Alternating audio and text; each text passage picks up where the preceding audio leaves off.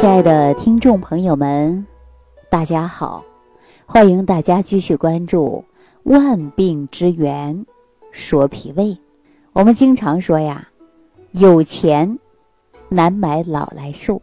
可是步入中年以后，有很多人呐，好不容易保持了苗条的身材之后，却经常啊头晕、乏力，面色呢萎黄。即使对于昂贵的化妆品，也掩盖不住我们脸上的沧桑。这是为什么呢？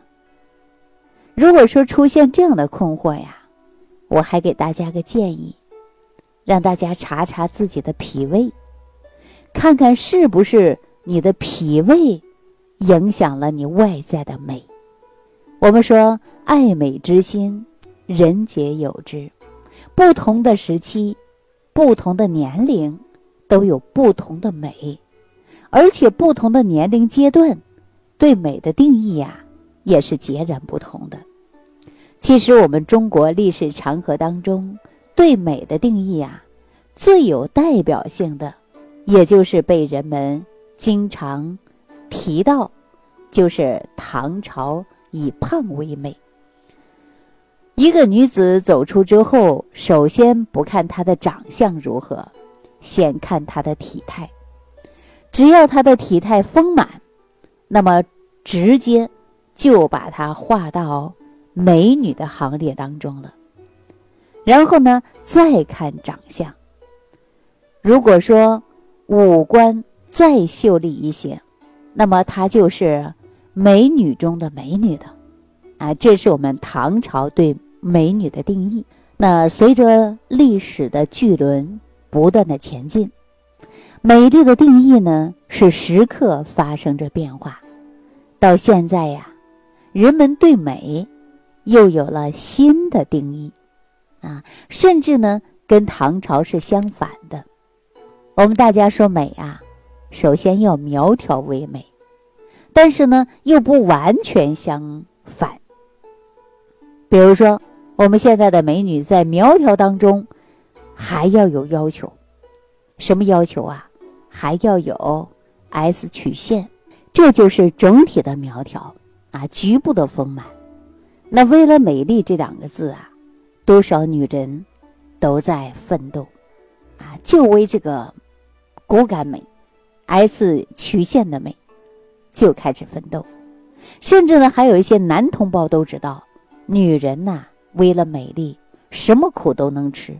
美丽两个字成了多少女人一生奋斗的目标啊！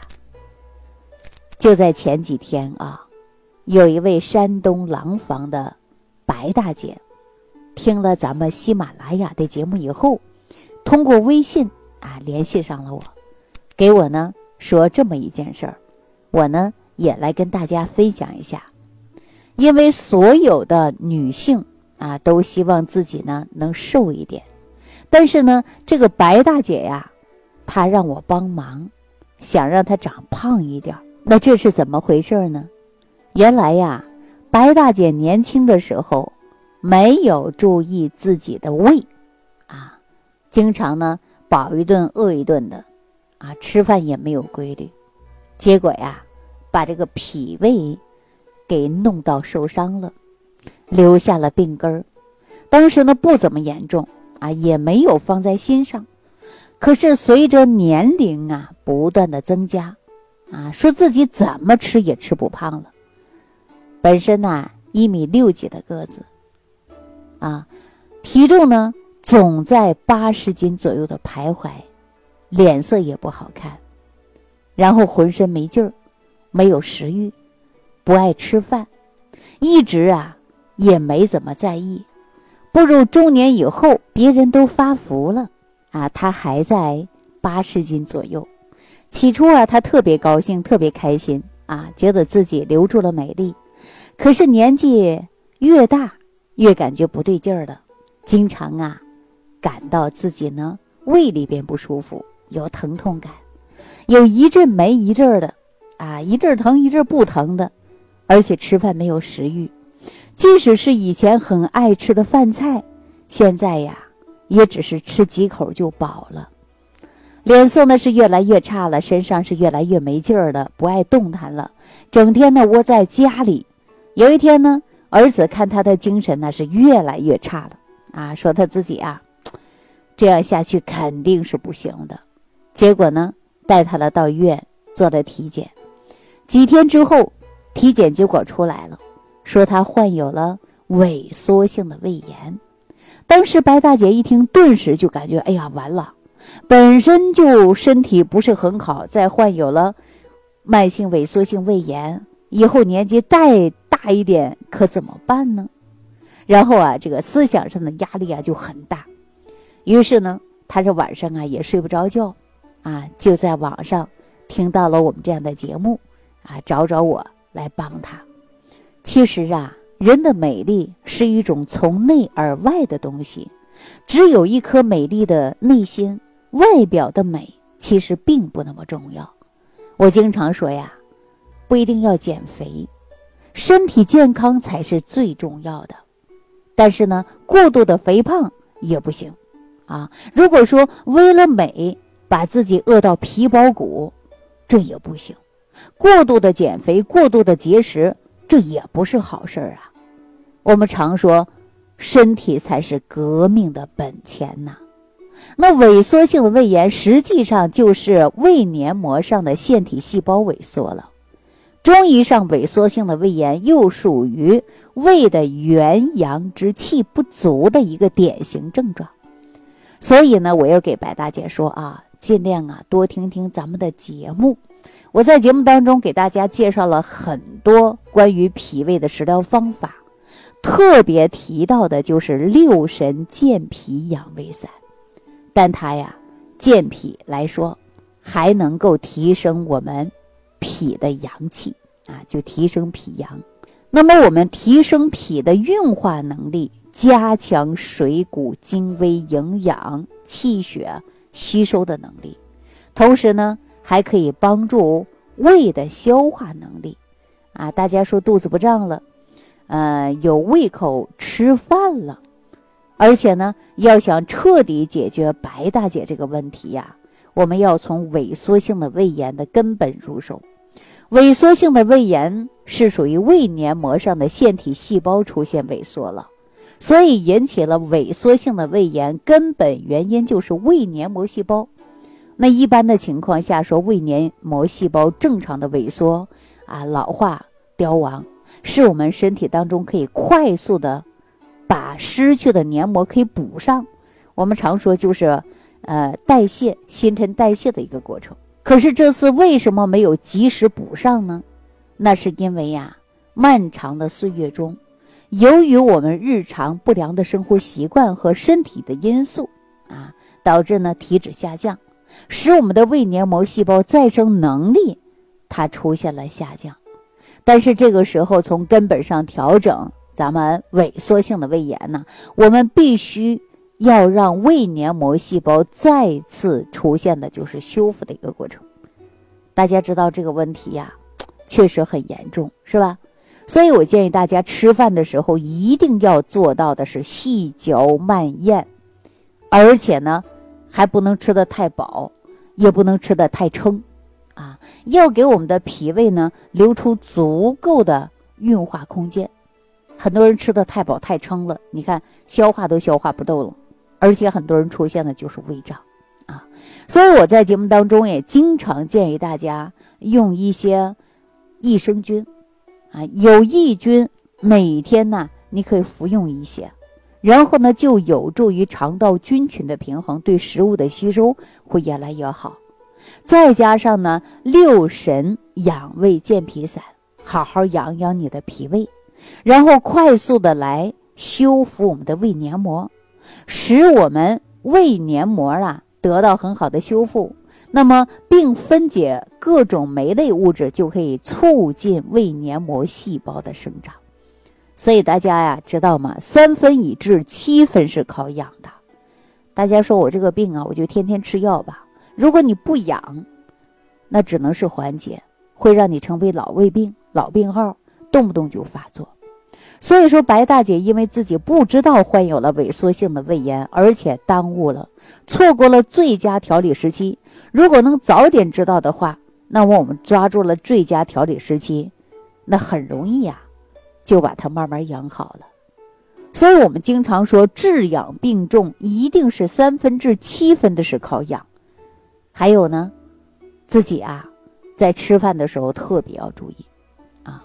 我们说呀，有一些人饮食确实是不规律，而且呢，出现胃痛了，才知道啊，原来自己是生病了。而面对萎缩性胃炎这种没什么典型的病症，那医院采取的方法呀，就是排除法。要一点一点的慢慢排除，等到所有的疾病都排除了，有的人还是胃疼、食欲下降、消瘦，这种症状啊，医院会走到最后一步，也是非常痛苦的一步，就是让你做胃镜。只有做胃镜的人才知道承受这样的痛苦。大家想一想，这个病啊，哎呀，太遭罪了，是不是啊？做个胃镜，那你看插个管子，没做过胃镜的人不知道，做过胃镜的人都知道，很痛苦的。也就是说，胃镜是用一根长长的管子从嘴巴一直伸到哪儿啊？伸到你的胃里，在这个过程中啊，避免不了的就是碰到你的食道，而且可能还会引发轻微的水肿，重者还会出血，还会呢这个溃疡。胃镜没什么痛苦，全凭的是运气。你运气好，碰到了一个。胃镜手法娴熟的老练的大夫，那您呢可以感受不到太大的痛苦。然后呢，他就在你本不舒服的胃里呢到处探索，直到找到典型明显萎缩胃炎的病灶为止。在这个过程当中啊，病人呢要承担着巨额的检查费不说，还要承受着巨大的痛苦。在这种情况下呢，如果我们大家呀能够掌握到萎缩性胃炎的症状，自测，这个呢也是很重要的。大家说，那我怎么自己能知道自己怎么叫自测呢？那么说到萎缩性胃炎呢，都有哪些症状呢？啊，大家呢首先呢是胃里边不适应，比如说胀满疼痛啊，胃在哪儿啊？实际我们的胃呀，用手摸到我们。左侧内骨下沿儿靠近心脏的位置，但是呢，比心脏的位置稍稍靠下一点，就像谁在这里边塞进去一个气球一样，胀得鼓鼓的，蹲蹲不下，站站不起来，动动不得的。如果大家说感受不到这个位置啊，也找不到，那你干脆到医院去查一查啊。如果说自己平时在吃饭呢，感觉到食欲不振，不愿意吃饭。甚至呢，还有一点呢，压根不想吃，没有任何饥饿感。到饭点儿了，别人说吃饭，但是呢，你呀端起饭碗一看，这个时候啊就饱了，或者说吃了一半饭，突然没有食欲，不想吃了。那这个时候呢，我们呐一定要注重一下，查一查，是吧？最后呢，看一下大便有没有经常啊出现异常。啊，或者看一下身体当中有没有贫血的迹象，因为很多萎缩性的胃炎呢，都出现了大便的干结，几天出现一次，是吧？这萎缩性的胃炎呢，有一些基本的症状，希望大家能够对照自己的身体来查一查。如果发现了有这个胃炎，或者浅表性胃炎，或者萎缩性的胃炎，一定要高度的重视起来，好好调一调。啊，如果你患有了这个胃炎呢，不能彻底的解决好，不能去除痛苦，那您呐一定要记住了，抓紧时间到医院去治疗。三分治七分养，养靠谁呀？治找医院找大夫用药，养靠谁？养是靠自己的。怎么靠自己呢？也就是在节目当中，我经常给大家讲一些调养脾胃的食疗方法，大家呢可以参考一下。如果说也出现了这些胃部疼痛，也在治疗当中，不知道怎么养，你也可以直接呢点击小黄条啊，然后呢让我呢帮助大家来辩证啊，看看呢有没有更好的食疗方法来帮助您。感恩李老师的精彩讲解。如果想要联系李老师，您直接点击节目播放页下方标有“点击交流”字样的小黄条，就可以直接微信咨询您的问题。祝您健康，欢迎您继续收听。